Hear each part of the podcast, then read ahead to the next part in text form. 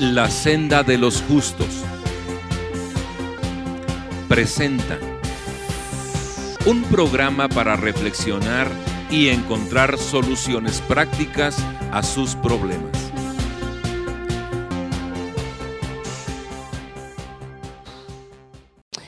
Sean todos bienvenidos a Centro Internacional Jesús de Nazaret, una comunidad que enseña la correcta relación entre el Creador y su criatura y la correcta relación entre el hombre con el hombre. Mi nombre es Jorge Antonio Gutiérrez Díaz y hoy, 13 de marzo del 2022, desde Centro Internacional Jesús de Nazaret, ubicado en la 10 privada 10 sur poniente, entre 14 y 15 poniente, desde la colonia Jamaipac, en la ciudad de Tuxtla Gutiérrez. Estamos aquí en vivo grabando para todos ustedes y Centro Internacional les damos la bienvenida a todos los que se van a conectar y van a escuchar este video, ¿verdad? Sean todos bienvenidos. El propósito de esta serie es que todos los oyentes alcancen una madurez espiritual. Todos sabemos que la mayoría de hombres eh, no alcanzan su madurez espiritual, se quedan como niños espirituales. Algunos ni siquiera alcanzan su madurez emocional, se quedan como adolescentes en, la parte emocional.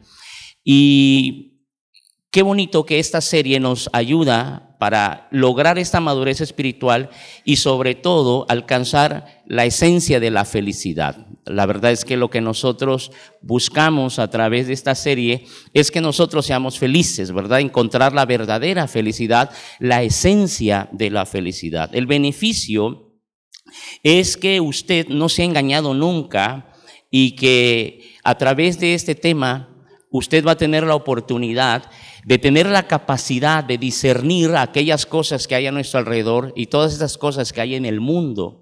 Así es que considero un tema muy importante y si usted pone atención va a ser edificada su vida y seguramente no va a poder ser el mismo después de escuchar esta serie. Si me acompañan ustedes, por favor, en la base bíblica, en San Juan capítulo 8, versículo 32.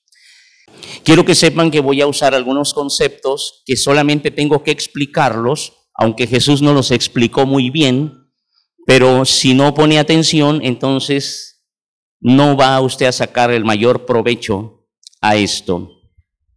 El Señor Jesucristo dijo, y conoceréis la verdad, y la verdad os hará libres. Lo leemos todos juntos otra vez que dice, y conoceréis la verdad, y la verdad os hará libres. Este tema es semejante a una persona que ha sido operada de, los ojos porque tiene problemas de cataratas. Y entonces acaba de salir de la operación y lo que vamos a hacer es precisamente prestarle unos lentes para que cuide sus ojos y para que vea mejor. Entonces, este tema tiene esa intención, ayudarte a ver la vida como debes de verla o como la vio Cristo, no como la vio Platón o como la vio cualquier erudito de la tierra, sino en realidad como la ve Cristo, cómo ve el mundo el Señor Jesús. Y el hombre tiene la voluntad de vivir. Y ese hombre tiene deseos eh, que se manifiestan en su voluntad de vivir. Por ejemplo, normalmente todos nosotros deseamos beber y bebemos porque tenemos la necesidad de, sobrevivir, de, de estar vivos. También tenemos el deseo de comer, llamado hambre, y comemos porque tenemos esa voluntad de vivir. Como ustedes saben, existen tres voluntades, la voluntad de Dios, la voluntad de Satanás y la voluntad mía. Yo puedo vivir en mi propia voluntad, pero también puedo dedicarme a Satanás si así lo quisiera. Pero también puedo dedicarme a Dios si así lo quisiera. Esas tres voluntades son básicas para que nosotros podamos hacer la elección correcta en nuestra vida. Entonces, todos los seres humanos y todos los seres vivos tienen la voluntad de vivir. Por ejemplo, en el caso de los leones, o cuando uno ve un león atrás de una gacela, Tú te preguntas por qué este león está persiguiendo a esta gacela y de repente esta gacela se, se detiene a beber agua. Y mientras está bebiendo agua, el león viene y se la come. Y uno se pregunta, ¿por qué se, ¿por qué se detuvo la gacela a beber agua? ¿Y por qué en ese momento el león se la comió? Y la respuesta es la voluntad de vivir que Dios puso en los animales. El animal también quiere vivir y necesita agua para vivir, pero el león también quiere vivir y necesita comer para vivir. Y lo que hace que el león siga la gacela es precisamente este principio, la voluntad de vivir, el deseo de comer. Dios nos ha creado así con una voluntad libre y en esta voluntad nosotros podemos decidir en realidad qué, qué elegir en nuestra vida de estas tres voluntades de las cuales ya les he dicho. Entonces, cada uno de nosotros tendrá la oportunidad de su vida de conocer la voluntad de Dios, de conocer la voluntad del diablo y de hacer tu propia voluntad. Y cada uno de nosotros cuando nos da el deseo, como el león tiene el deseo de vivir, y, y en realidad lo hace porque hay algo que lo empuja internamente que es su voluntad de vivir. Las acciones de los animales como las acciones de nosotros los seres humanos tienen su origen en la voluntad de existir. Nosotros no pudiéramos existir ni saber la razón por la cual el león sigue una gacela si Dios nos hubiera dado una conciencia y un conocimiento para entender la razón por la cual un león sigue a una gacela. Sin embargo, todos nosotros podemos comprender y por la conciencia que se nos ha dado, podemos entonces conocer por qué este león está siguiendo a esta gacela, porque es consciente el hombre al ver que un león tiene hambre y que el otro se detiene porque tiene sed. Y así como esos animales actúan, nosotros también actuamos por necesidad. Y hay una necesidad que hay en todos nosotros, que es la necesidad de existir. Y porque queremos existir y porque Dios nos ha dado conciencia, entonces tenemos una responsabilidad, ¿cómo debería ser mi existencia? Es decir, ¿para qué recibí esta voluntad libre? Y es aquí cuando nosotros comprendemos este principio de vida. Entiendo al león que va detrás de la gacela porque quiere existir. Entiendo la gacela que se ha detenido a tomar agua porque quiere existir. Entonces, este ser tiene un deseo de vivir.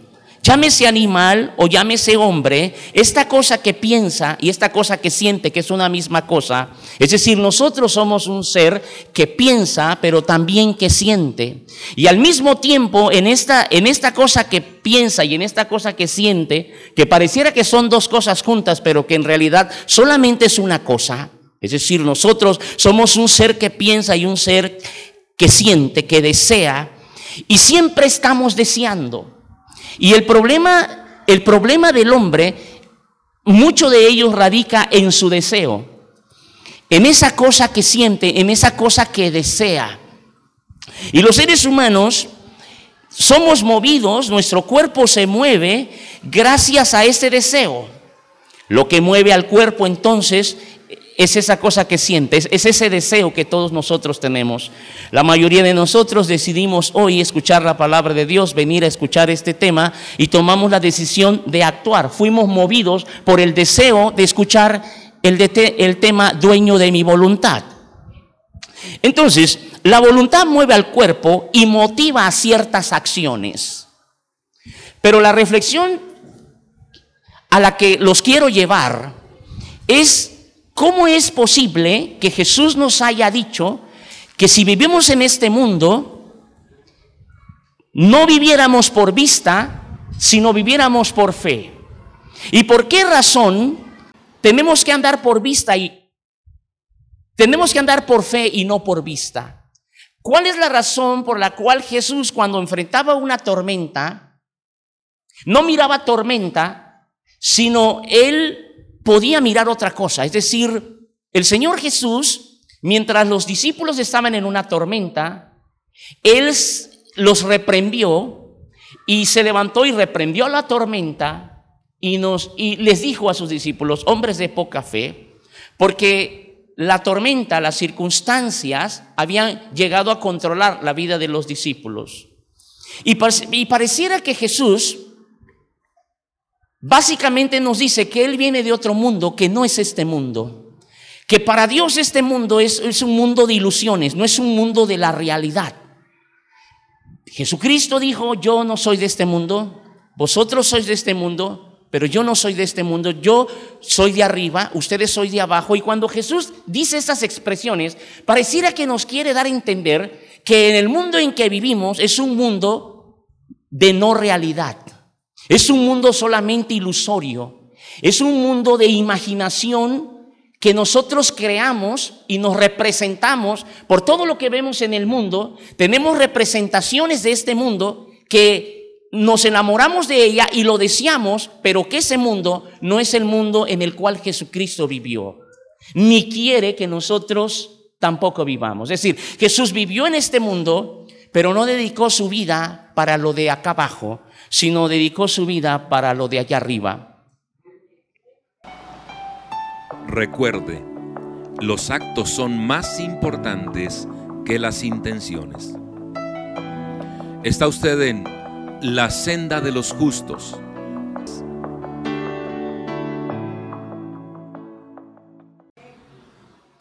Esto significa entonces que aquel versículo que Jesús dijo que hagamos tesoros en los cielos donde no hay ladrones y donde las cosas no se pudren, y nos exhortó a no vivir para las cosas de acá abajo. Y tal parece que nos quiere dar a entender que nuestra voluntad de vivir debe de ser movida no por el fenómeno de lo que ven mis ojos, de lo que está a mi alrededor, sino debe de ser movida mi vida por algo que mis ojos no pueden ver. De ahí que el apóstol Pablo nos diga, no andéis por vista, sino por fe. Porque el que anda por vista solamente puede ver lo que está delante de sus ojos. Y según los eruditos, lo que está delante de nuestros ojos no es la realidad. Es decir, es una ilusión y tiene un origen de imaginación que engaña nuestros sentidos. Lo que Jesús y la Biblia enseñan es que el hombre que vive para la materia, para este mundo que le rodea, es un mundo que vive en una ilusión. Eso significa engañado por sus sentidos, porque no vive por la realidad. Esa es la razón por la cual Jesucristo nos dice a todos nosotros que hagamos tesoros donde los ladrones no pueden robar, donde las cosas no se pudren ni se echan a perder. Si ustedes se dan cuenta, al pasar los años, nuestro cuerpo va, va cambiando, ¿verdad? Va envejeciendo pero hay internamente algo que permanece estático, que permanece joven, que no envejece, ¿verdad? Y que esta es la parte por la cual el Señor nos exhorta a vivir para lo espiritual. Entonces, Jesús vivió en este mundo, pero no le interesó vivir en una mansión, por ejemplo. Jesús no tuvo su interés, vamos a decir, en la materia, sino en lo espiritual. Y él dijo, busquen primeramente mi reino y su justicia, haciendo alusión a que la realidad no es esta en la que tú y yo vivimos, que esta es una ilusión, estos solamente son fenómenos. Los fenómenos, como se nos presenta el león persiguiendo a la gacela, es un fenómeno solamente. Pero este león que persigue a la gacela y esta gacela que tiene necesidad de beber agua y que se ha parado a beber agua, solamente son fenómenos. Pero no es la realidad del león ni la realidad de la gacela. Es decir, este mundo para Dios no es el mundo real. Hay un mundo más real que este. Y ese mundo que que es más real que este, es el mundo al que él se refirió, que dijo, voy pues a preparar lugar para vosotros, para que donde quiera que yo esté, vosotros también estéis. Entonces, hay un mundo del cual Dios está hablando que mi mente natural no la percibe del todo. Porque pareciera que yo solamente puedo ver el fenómeno, pero no veo el nómeno, lo que está detrás de la materia, lo que está detrás de la ilusión que ve en mis ojos. Hay algo que está detrás de este mundo y eso que está detrás de ese mundo es la causa de todas las causas que hacen que este mundo sea. El Señor quiere que nosotros nos fijemos en él. Entonces, el hombre tiene una representación en su mente de lo que hay en el mundo. Pero esa representación en su mente de lo que hay en el mundo, para Jesús no es el mundo. Esa representación no es más que representación. Hace algunos años yo llegué tarde a casa porque hacíamos veladas y entonces ustedes saben, este, pues todo estaba oscuro y pues yo me bajé primero para abrirle la puerta a la familia, ellos esperaron en el carro y cuando entro a la casa me doy cuenta que que veo pues el animalazo, una serpiente, pero serpientota, así grandota, y en la oscuridad brillaba la serpiente, ¿no? Y entonces cuando yo la miro, ustedes saben, no sé cuántos han tenido el encuentro con una serpiente, ¿verdad? Entonces cuando tú te encuentras con una serpiente, lógicamente ahí está el fenómeno, ¿verdad?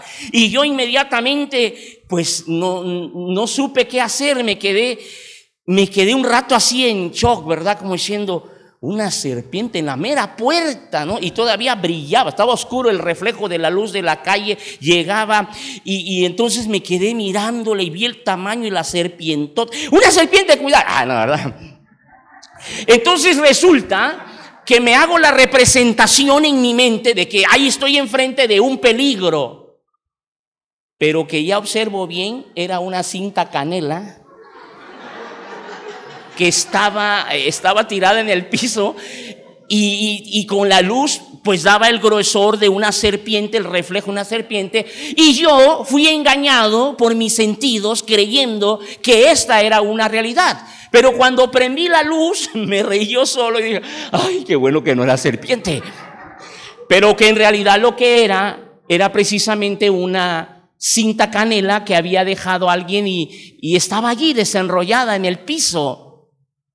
Eso que me pasó a mí, para Jesús, es lo que nos pasa a todos nosotros en este mundo. Todo de lo cual tú te has enamorado en este mundo es un fenómeno, pero no es el nómeno, no es la realidad. Es una representación en tu mente, pero no es la voluntad de vivir. Es decir, hay una voluntad de vivir mejor que la voluntad en la que tú has vivido todos estos años.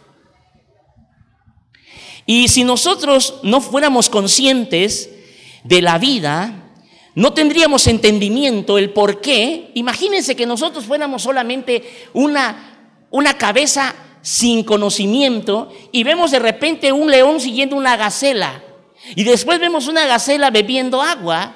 Entonces no tendría sentido. Yo no tengo conocimiento de ver esto.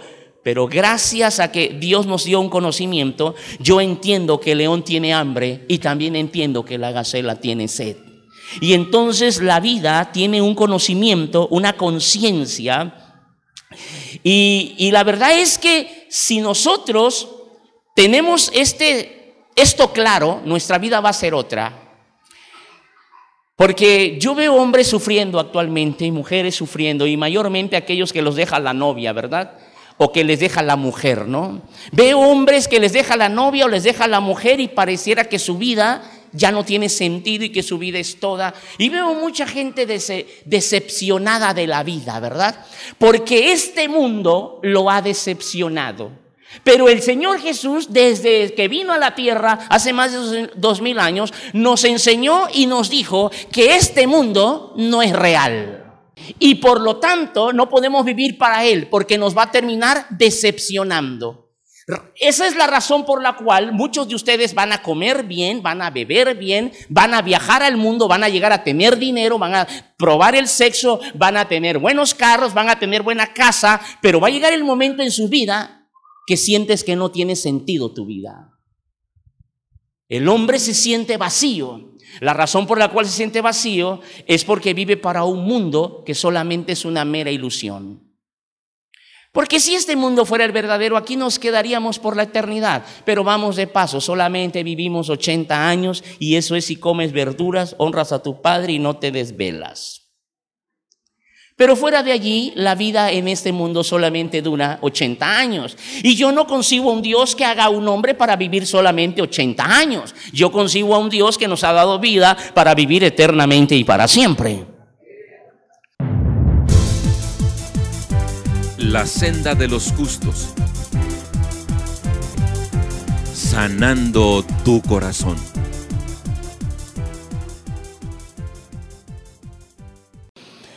Entonces, la voluntad de vivir lo tienen los animales, lo tienen las plantas y lo tenemos nosotros. Todos nosotros anhelamos vivir y existir. Vean cómo desean las plantas vivir. Las plantas echan sus raíces hacia lo más profundo para que después su tallo empiece a buscar el sol. Y todas las plantas, la mayoría de ellas, buscan el sol, porque es el sol las que les da la vida y el crecimiento. La planta no tiene conciencia, se supone, pero pareciera que tuviera, porque de forma en la naturaleza, de forma natural, busca el sol. Y es hacia el sol a la que se dirigen las plantas. Y la razón por la cual las plantas se dirigen hacia el sol es porque el sol es el que les da vida y el crecimiento. Y eso significa entonces que las plantas tienen deseos de vivir, como los animales tienen deseos de vivir, como los hombres tenemos deseos de vivir. Pero qué triste es vivir sin sentido. Qué triste es vivir y no saber para qué vives. ¿Cuánta gente se levanta y no sabe qué hacer ese día? Si usted es uno de ellos, llámeme mañana temprano, por favor. Si usted se levanta y no sabe qué hacer ese día, ni este año, ni en los próximos años que vienen, es porque usted no ha descubierto su voluntad de vivir. Pero el que descubre la voluntad de vivir por necesidad, actúa por necesidad hace algo como el animal. Entonces, somos esclavos de nuestra voluntad. Si tú le dices al león que no persiga a la gacela, jamás te, te, entenderá. Él quiere comer y quiere existir y tiene la voluntad de vivir. Y es la voluntad de vivir que lo hace actuar. Y nosotros nos pasa lo mismo. ¿Por qué actúas como actúas? Porque tienes tu voluntad de vivir. Solamente que entre tu voluntad y la voluntad de Dios y la de Satanás hay una gran diferencia. Y la meta debe de ser descubrir si lo que yo estoy haciendo está configurado con la voluntad de Dios. Porque si lo que yo estoy haciendo no está configurado con la voluntad de Dios, entonces yo soy un pez intentando vivir fuera del agua. Y por eso tu vida puede llevarte a una esclavitud. De hecho, somos esclavos del mundo en el que vivimos, porque deseamos lo que se nos ha representado en la mente. Así como yo me representé una gran serpiente que no era serpiente, tu conciencia y la mía nos ha hecho esclavos de este mundo. Y entonces creemos que es este mundo en el cual yo tengo que vivir y que claro que es en el mundo en que vivo. Es el escenario en que mis acciones se llevan a cabo. Es verdad que mi voluntad se lleva a cabo en este mundo. Es decir, mi vida y mi existir está en este mundo. Pero las escrituras dicen, no améis al mundo, ni las cosas que están en el mundo. Si alguno ama al mundo, el amor del Padre no está en él. Y aquí la pregunta es esta, precisamente de la reflexión. ¿Cómo es posible que yo que vivo en el mundo, me pide Dios que no ame al mundo, porque las cosas que hay en el mundo no permanecen, pero hay, una, hay otras cosas que permanecen para siempre. Pero aquí está, el, aquí está el problema. Vamos a leerlo. Primera de Juan capítulo 2, versículo 15. Este versículo yo me lo aprendí de memoria, tiene más de 20 años. Y te voy a explicar cómo me lo aprendí. Yo era un bailador empedernido. Sí es cierto, bailaba con dos mujeres en la mano. Una tenía una, una mujer acá y otra mujer acá. A las dos me las ponía a bailar. En el mundo. Gané primer lugar en breaks dance. Entonces era un pagano para bailar, pero de los mejores. ¿Sí me explico? Era, era un buen bailador. Pero me convertí. Me hice cristiano. Y ahora ya danzo. Y me encanta danzar. Y a veces como no puedo aquí, porque pues si me pongo a brincar ahí ya vengo cansado acá. Pero allá en mi casa solito me hago mis, mis, mis danzas. Entonces hoy amo la danza, me gusta la expresión de la alabanza, soy un adorador empedernido ahora, me encanta eh, todo lo que tiene que ver con la adoración. Pero cuando yo me hice cristiano y, y después, afortunadamente, tuve la oportunidad de ir a un seminario y estudiar teología, y luego fui enviado para ser un ayudante de un pastor y empecé como pastor de jóvenes. Y recuerdo que ese día que me presentaron, me acuerdo yo tenía, era muy jovencito, este, mi corbatita, me presentaron como el nuevo pastor de jóvenes de, de esa iglesia, ¿no? Muy chavito y la gente se reía de mí decía, ese va a ser el pastor chamaquito, ¿verdad? Y, y porque pues me, me miraban así, muy, porque siempre he sido tragaños eh, afortunadamente, ¿verdad? Hoy me veo de 30, pero tengo 50 casi, ¿no? Pero ¿qué creen? Que estábamos en el culto alabando a Dios y de repente se oye un grito que no es grito normal, de, un, de una chica de 15 años, pero endemoniada. Y cuando escucho ese grito, bueno, toda la iglesia lo escucho, en la alabanza. O sea, ¿cómo es cuando alguien grita, pero no es él, sino el espíritu en él? Ya los decibeles de sonido suben, ¿no? Se escuchó el grito en toda la iglesia y todos estaban cantando y de repente el gritote, ¿no? El demonio, ¡ah! el gritote, ¿no? Y todos así. Uh, era una chica de 15 años, me dice el, pastor, ven, ayúdame, está endemoniada esta chica. Y fuimos a liberarla al cuarto. Y yo allí me aprendí este versículo y nunca lo he podido olvidar este versículo. Y empezamos a liberar a la chica de 15 años y se, se hincaba la chica y decía así literalmente, Satán, Satán ven, Satán ven, ayúdame, Satán ven, ayúdame. Y yo era pues nuevo en ese sentido y el pastor le dice, no va a venir porque aquí está Cristo, no va a venir porque aquí está Cristo. Y, la chamaca decía, Satán, ven, ayúdame, Satán, ven. Y cuando empezamos a orar, le estoy hablando que yo estudié en Monterrey y fui enviado a la ciudad de Moncloa, Coahuila. Esto, esto pasó en Coahuila. Y cuando empezamos a orar, la chica se transforma y voltea el rostro así, lo queda mirando al pastor y lo escupe en la cara. Yo todavía vi la saliva, me acuerdo. Lo escupe. Y el pastor ya tenía mucha experiencia en esto, agarró y se lo quitó así, se lo puso en la boca, ahora te lo tragas, ¿no? Y, la niña empezó, ¡ah! el demonio, era un espíritu, no era ella. Y de repente se voltea hacia mí, la endemoniada, y me dice, y tú desgraciado, me dice. Nadie me conocía en Monclova, Coahuila. Y me dice, y tú desgraciado, eres un predicador, te odio antes bailabas en mis fiestas. Y cuando me dijo eso, ¿cómo, cómo supo ese demonio que yo bailaba en las fiestas? Y yo me quedé así, me quedé, ¿qué, onda, no? Y luego se volteó al pastor y le dijo, y tú desgraciado, antes eras drogadito, eras mi hijo, los odio. Y empezó la liberación. Cuando terminó la liberación, yo me fui a mi cuarto así como ido. Pastor, ¿les contó mi testimonio a alguien aquí? No, Jorge, no. Oiga, ¿usted eh, fue drogadito? Sí, claro, Jorge, yo fui drogadito toda mi vida. ¿Y cómo supo que yo bailaba? Y entendí, no améis al mundo, ni las cosas que están en el mundo. Si alguno ama al mundo, el amor del Padre no está en él. Y entendí este versículo más que leyendo un comentario bíblico, ¿no? Este versículo yo después lo analicé y dije, entonces los demonios han de tener WhatsApp. Porque como un espíritu sabe la vida de las personas y cómo se comunican, caramba, yo acabo de llegar a esta ciudad, nadie me conoce y me está diciendo este demonio que yo antes bailaba en sus fiestas. Y entendí todo el, principio. Ahora, no sé si me estoy explicando, hermanos. Aquello que conoce todo no es conocido de nadie. Ojo, aquello que conoce todo no es conocido de nadie. Ese que conoce todo es el hombre que está en este mundo, conociendo todo lo que hay en este mundo. Este pedestal no podría ser pedestal si no hubiera un hombre conociente de una cosa conocida.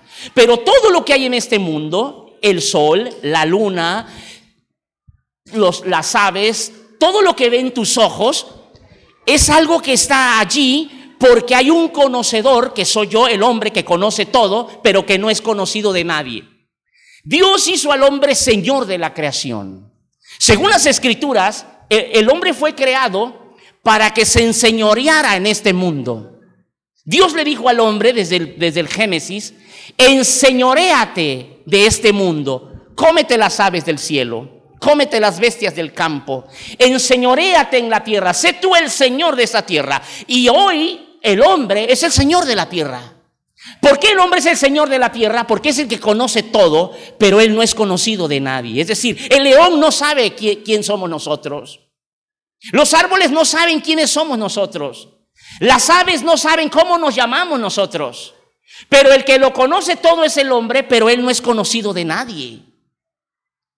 Pero ese conocer todo no es el conocimiento real, porque para Jesús conocer este mundo no es el verdadero conocimiento. Nuestro principal objetivo es llevar esperanza a la humanidad a través del Evangelio de Jesucristo. Y el enfoque principal es la familia. Está usted en la senda de los justos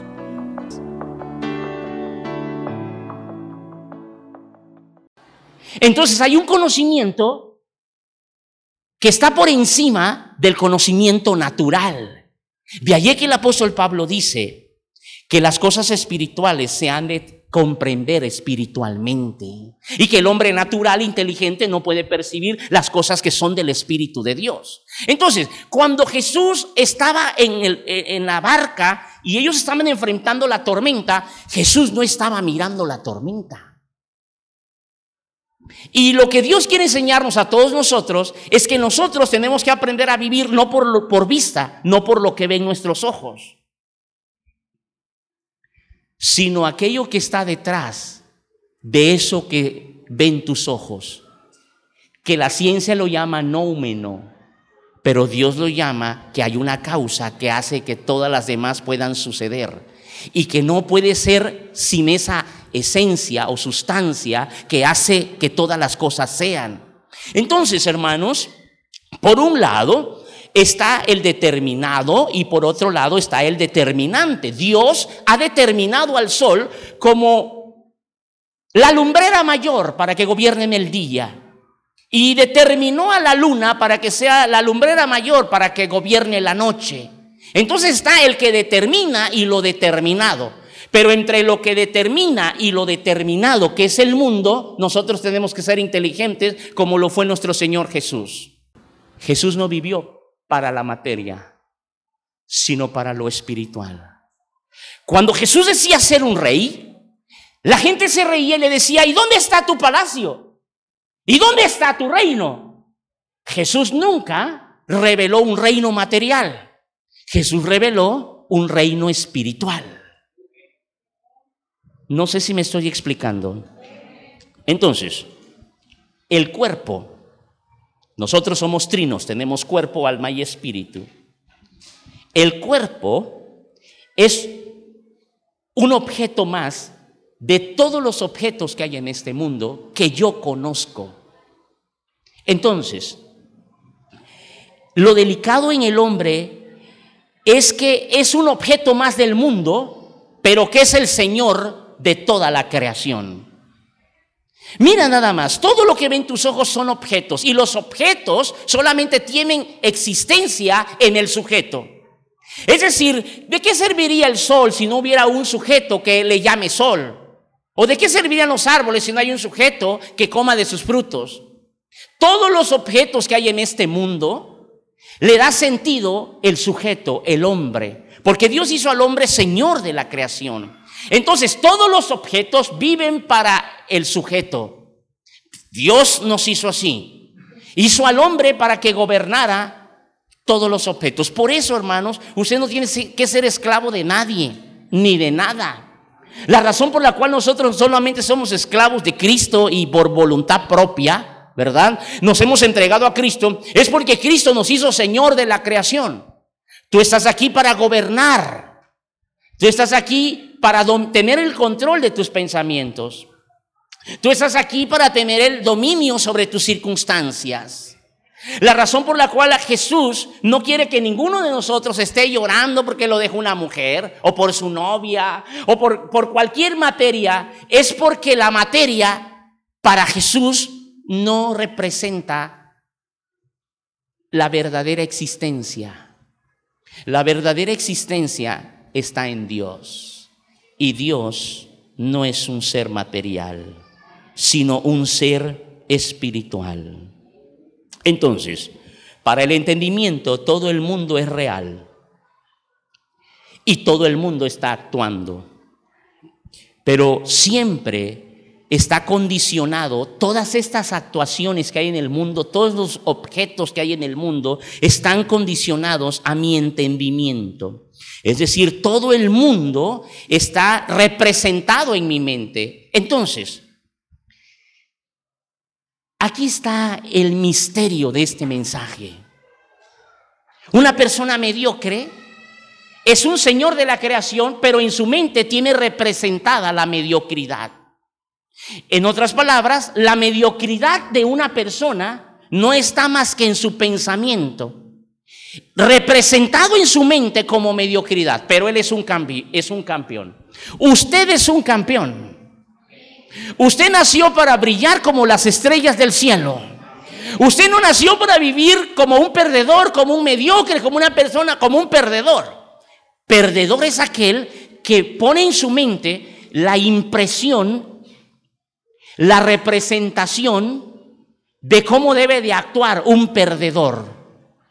Pero el Señor dijo, diga el débil, fuerte soy. Cuando el Señor dijo, diga el débil, fuerte soy, diga el pobre, rico soy, estaba diciendo, la pobreza te la puedes representar en tu mente. Tú eres pobre porque tu pensamiento tiene representada la pobreza y crees que no vas a poder salir de la pobreza nunca porque tu padre y tu madre fueron pobres y tienes una, una representación de tu mundo de pobreza. Pero Dios te dice, diga el pobre, rico soy. Entonces, el principio es que la mayoría de hombres viven dominados y viven dormidos, pero hay una generación de personas que se están despertando. El Señor quiere que todos entendamos esto. Si yo oro, estoy animado. Si yo no oro, estoy desanimado. Algo tan sencillo, ¿no? Entonces, yo puedo dar lástima pero yo no fui llamado a dar lástima. Ninguno de ustedes fue llamado a dar lástima. Por favor, repite conmigo, yo no fui llamado a dar lástima. ¿Cuántos están de acuerdo que no fuimos llamados a dar lástima? Que la gente te va a mirar y te diga, ay, pobrecito, Jorgito, está llevando la tostada, Jorgito. Y donde quiera que te vean, ¿verdad? Ay, pobrecita María, ¿cómo, cómo estás María? Ninguno de los hombres que me están escuchando fue creado para dar lástima. La lástima, la autolástima propia es la forma en que te representas la vida tuya. Pero cuando te imprimes y te representas correctamente las cosas que hay en el mundo y sabes qué son las cosas que hay en el mundo, solamente ilusiones, solamente fenómenos que no son realidades, entonces tú sabes representarte al mundo. Así como yo me representé una serpiente falsamente, muchos de ustedes se han representado en su mente que nunca pueden olvidar la muerte de su padre o la herida que tu madre te hizo cuando se fue con otro hombre o aquella violación de niña o ese trauma o esa falta de perdón con la que creciste o ese ideal que tienes que tú eres un pobre, un don nadie. Esa es una impresión y una representación falsa. Dios ya pagó en la cruz del Calvario para sanar tus heridas, para romper tus cadenas. Tú ya no eres el traumado, ni el trastornado, ni el autolástima, ni el pobrecito. Cristo pagó tu deuda y eres libre por la sangre de Cristo. Tú tienes la autoridad para salir adelante, para trascender.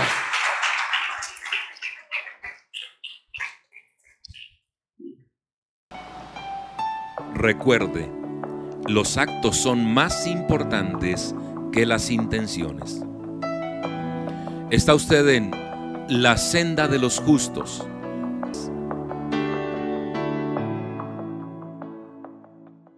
¿Cuál es entonces la voluntad de Dios si después de haber entendido que yo vivo en este mundo, pero que mi guía espiritual me dice que no ame al mundo ni las cosas que hay en este mundo. Entonces, ¿cuál es la voluntad de Dios y qué tengo que hacer con mi vida? ¿Cuántos quieren conocer la voluntad de Dios en sus vidas? Como diciendo, bueno, y Señor, como dijo el apóstol Pablo, ¿no? ¿Y qué quieres que haga? O sea, ¿qué, ¿qué, me toca hacer? Ok, ya soy cristiano, pero a ver, explícame, Señor, ya entendí, ok, ya el mundo gobierna Satanás, es, tiene engañado a la humanidad, haciéndoles creer que Satanás no existe, ya vimos que el mundo es una ilusión. Bueno, Señor, ¿y qué quieres de mí? Vamos a conocer juntos la voluntad de Dios. Primera de Tesalonicenses, capítulo 4, y con esto voy a empezar a aterrizar.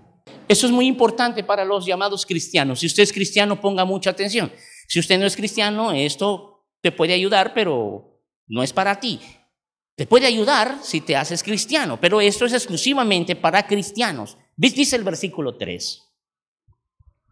Pues la voluntad de Dios es vuestra santificación, que os apartéis de fornicación que cada uno sepa tener su propia esposa en santidad y honor. Ojo aquí. Los cristianos gozamos de tener la mejor dirección que cualquier ser humano puede tener porque tenemos como guía al Señor Jesucristo. Los cristianos, lo voy a volver a repetir, los cristianos tenemos un privilegio enorme porque tenemos como guía en nuestra vida al Señor Jesucristo. Esto significa que la dirección en la vida, que yo no me puedo equivocar, pues, porque cualquier adorador de piedra, cualquier goy, cualquier, cualquier religioso de cualquier otra religión me podría decir, bueno, si tú eres cristiano, muéstrame pues cómo se vive, ¿no? O, o, muéstrame la dirección correcta o qué es lo que realmente se debe hacer en la vida y el que el cristiano goza de tener la dirección de Cristo. Y Cristo es Dios encarnado. Así es que el pueblo cristiano goza de un privilegio que ninguna otra religión puede gozar. Dios hecho carne en la persona de Jesucristo. Él es nuestro guía espiritual. Ahora, muchas personas por mucho tiempo han buscado la voluntad de Dios en sus vidas y se han preguntado, Dios, ¿qué tengo que hacer? Y entre este deseo no saben hacia dónde dirigirse y qué hacer. Pero en este pasaje el Señor nos dice que no es la voluntad de Dios, es vuestra santificación. Y la palabra santificación se entiende mejor si la ponemos en su origen de pureza. ¿Qué quiere Dios de mí y de ti? Que sea puro como el oro, que es todo oro y todo puro. Si alguien es cristiano, debe de apartarse de impurezas. Número uno, ningún cristiano puede vivir en la iniquidad, en el pecado. La voluntad de Dios es nuestra pureza. ¿Pureza en qué sentido? En todos los sentidos, en toda mi vida.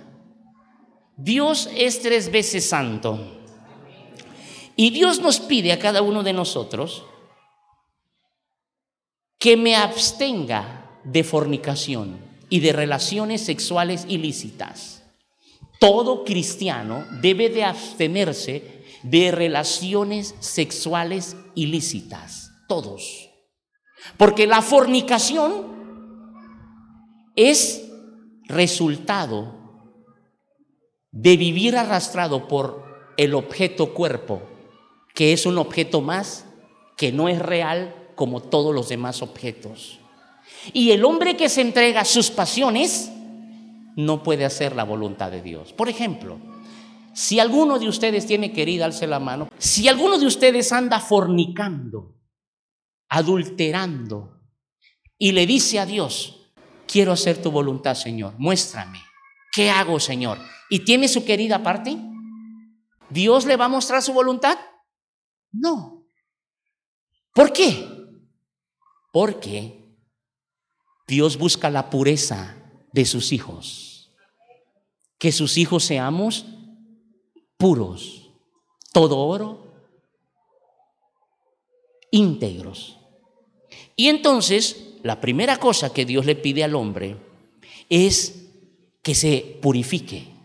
Jóvenes, adultos, todos los cristianos tienen que entender que Dios nos está llamando a purificarnos.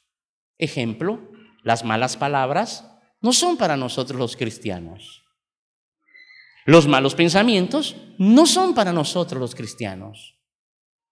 El andar fornicando o adulterando no es para nosotros los cristianos. Entonces, cualquier persona que anda en la fornicación o en el adulterio y le quiere pedir a Dios, Señor, revélame tu voluntad, no se la va a revelar. Porque Dios ya dijo que lo primero que un hombre debe de hacer es abstenerse de toda fornicación. Y cuando el hombre hace esto, entonces crea una belleza en su relación con su creador. El espíritu, la relación de un hombre que se purifica, tiene mayor conexión a un hombre que vive en impurezas, en desobediencias. Entonces, si alguien quiere acercarse a Dios, tiene que controlar su cuerpo. Ojo, su cuerpo. Dice la palabra, su esposa, pero la palabra esposa es la misma en griego que cuerpo. Porque el que controla a su esposa, controla su cuerpo. Porque esposa y cuerpo, para Pablo, es la misma cosa. Porque esposa está hablando de una relación sexual entre un hombre y una mujer. Pero el que controla su cuerpo, ese y solo ese va a tener una buena relación con Dios. ¿Por qué? Porque el problema está en la materia y la materia es el cuerpo, el mundo es el problema. No améis al mundo ni las cosas que están en el mundo, pero mi cuerpo es parte de este mundo y por eso Dios no quiere que viva para mi cuerpo. Vamos a leerlo allí mismo, Primera de Tesalonicenses, capítulo 4, versículo 4 dice, la voluntad de Dios es que cada uno de vosotros sepa tener su propia esposa en santidad y honor. La palabra aquí, santidad y honor, hace referencia a que ni él, el hombre casado, ni la mujer casada debe de meterse en relaciones ilícitas con otras mujeres, ni ella con otros hombres que sepa tener. Esa es la voluntad de Dios. Y luego dice el versículo 5, no en pasión de concupiscencias. Ahora lean ustedes la frase que sigue. Si controlamos nuestro cuerpo, controlamos la lujuria. Si no controlamos nuestro cuerpo, la lujuria nos gana. Y Dios está diciendo que alguien que no conoce la voluntad de Dios es una persona que vive arrastrado por sus pasiones. ¿Quiénes viven arrastrados por sus pasiones? ¿Por qué aquí nadie alzó la mano? Que le dije que alzara la mano que tiene querida. A ver, alce la mano, por favor. No tenga pena, hermano. El que, ¿por qué razón? Porque se supone que los cristianos no son arrastrados por las pasiones de su cuerpo. Los que viven en el mundo y para el mundo y para las cosas que están en el mundo viven arrastrados por sus pasiones de su cuerpo y no saben cómo enfrentarla. Pero los que conocemos a Dios, al Dios Espíritu, Dios nos ha libertado de la lujuria. de las pasiones de nuestro cuerpo. Y entonces hemos entendido que las relaciones sexuales que están fuera de la norma, hemos entendido que Dios inventó el, inventó el sexo. El sexo es algo bueno. El sexo es glorioso. El sexo es bueno. El sexo es creación del Creador divino, el todopoderoso Rey de Reyes y Señor de Señores. Él creó el sexo, pero le pide a todos sus hijos que hay tiempo y normas para practicarlo. La senda de los justos, sanando tu corazón.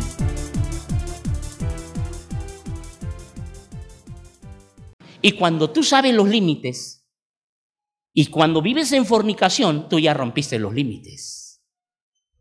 Y si ya rompiste los límites, estás viviendo como un gentil, como un goy, como alguien que no conoce a Dios. Y si el cristiano vive como uno que no conoce a Dios, con justa razón deben de haber ateos. Ateos que nos digan, yo no entiendo las incoherencias de estos cristianos.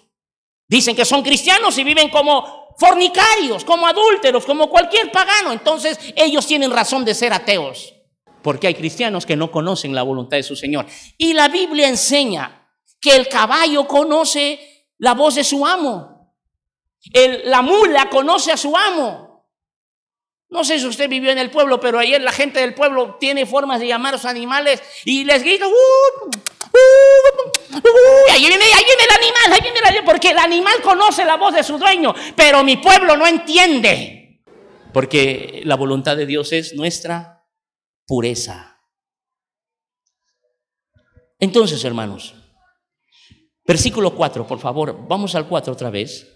Que cada uno de vosotros sepa tener su propia esposa en santidad y honor. La palabra esposa aquí sabe qué significa cuerpo. Quien controla su cuerpo controla todas sus pasiones. Miren, chicas, una muchacha loca que no controla su cuerpo se entrega a uno y se entrega al otro y después se arrepiente. Ay, es que ya me entregué a aquel, yo quería cuando me casara entregarme a ti, pero como me ganó mi pasión. Porque con no controlas tu cuerpo, tu cuerpo te controla a ti.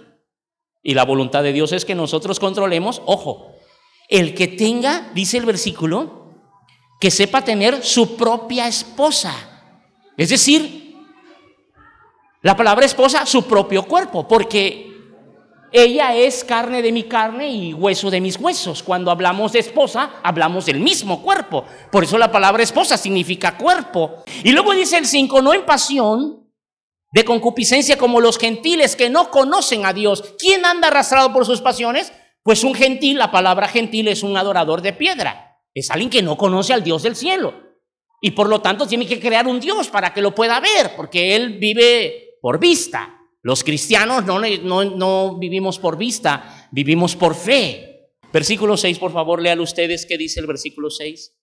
Los cristianos no debemos andar engañando a nuestros hermanos, ni andar pisoteándole a la gente, tratándolos injustamente. Si usted es cristiano, usted no puede andarle poniendo cara fea a la gente. Cristiano significa semejante a Cristo.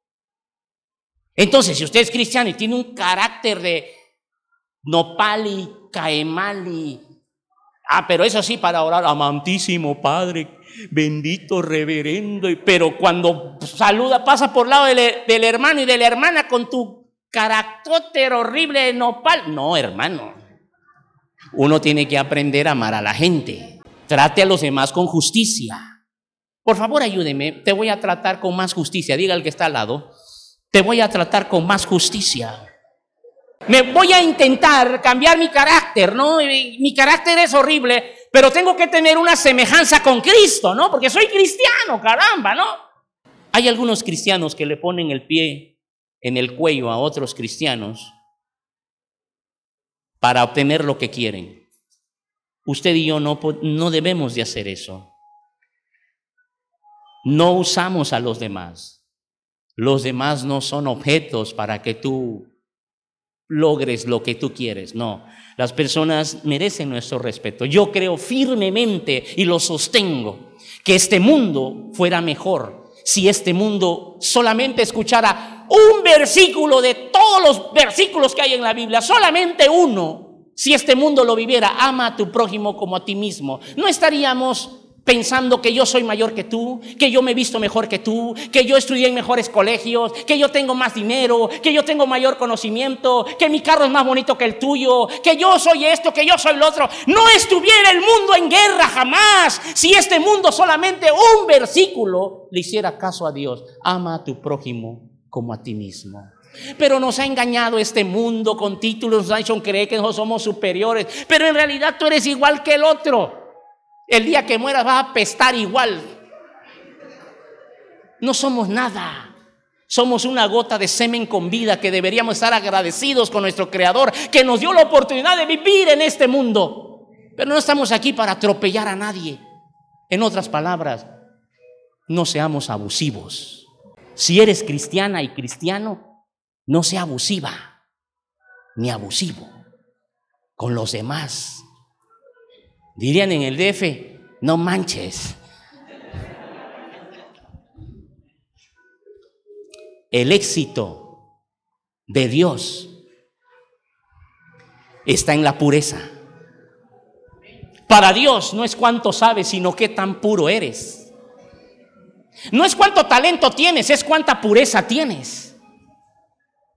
Una persona podría pensar, yo tengo muchos talentos. ¿Y de qué sirve que tengas tantos talentos si no te purificas?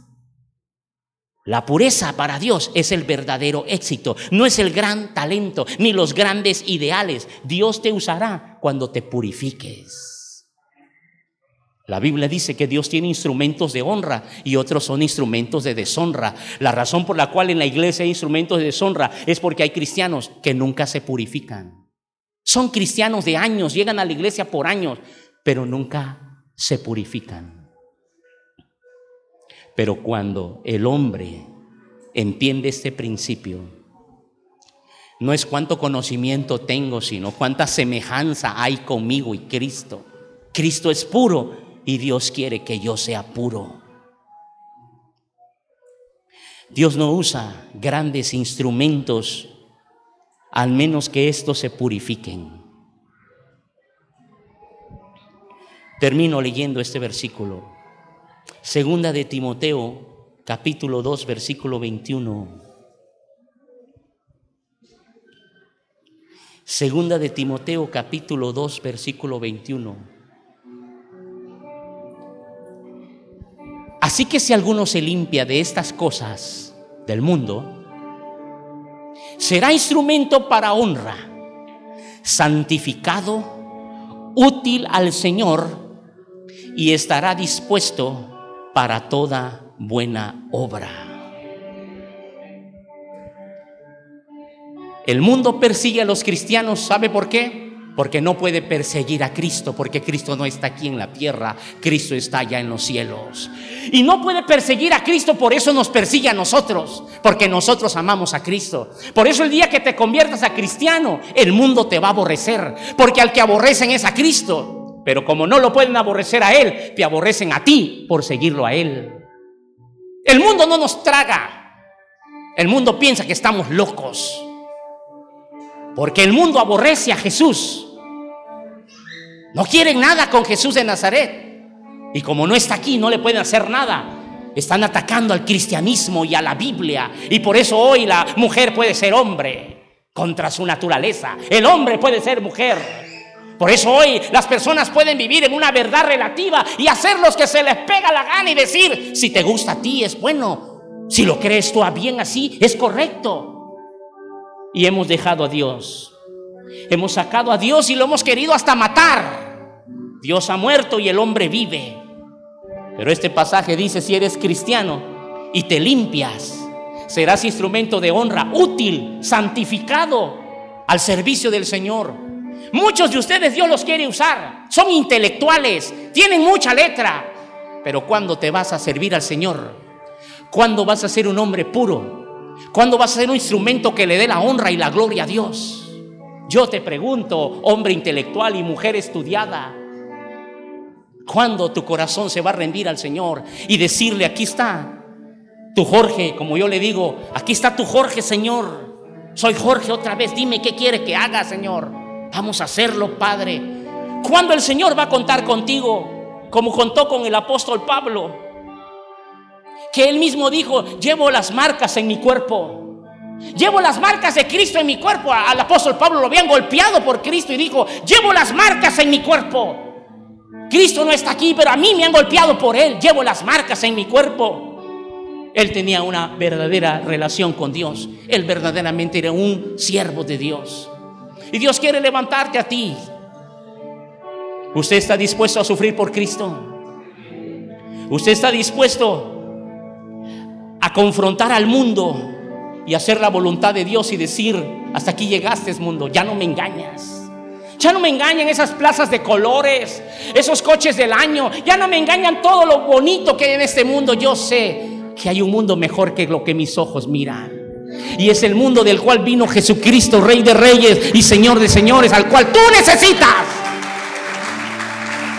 Y el día que te entregues a Él, tu vida va a cambiar. Y serás un instrumento de honra para el Señor. Yo quiero invitar a aquellos que han tenido por años conocimiento bíblico, pero nunca se han entregado al Señor de verdad. Tengas la oportunidad hoy de tener tu relación con Dios. La senda de los justos. Llámenos al 65 690 86. Y para mensajes 961 14 220 51. O bien escríbanos rinomex.hotmail.com. Visítenos en Tuxtla Gutiérrez, Chiapas.